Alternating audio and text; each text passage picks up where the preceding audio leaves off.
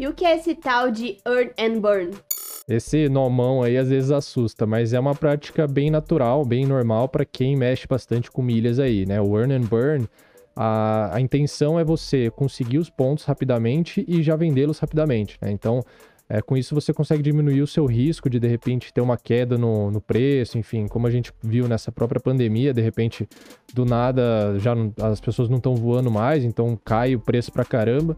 Então a ideia é essa, você é, compra pontos, enfim, consegue pontos de alguma forma. Assim que eles caem na, na conta, os pontos normais e os pontos bônus, você já pro, busca vendê-los logo, então rapidamente você já faz essa, esse giro.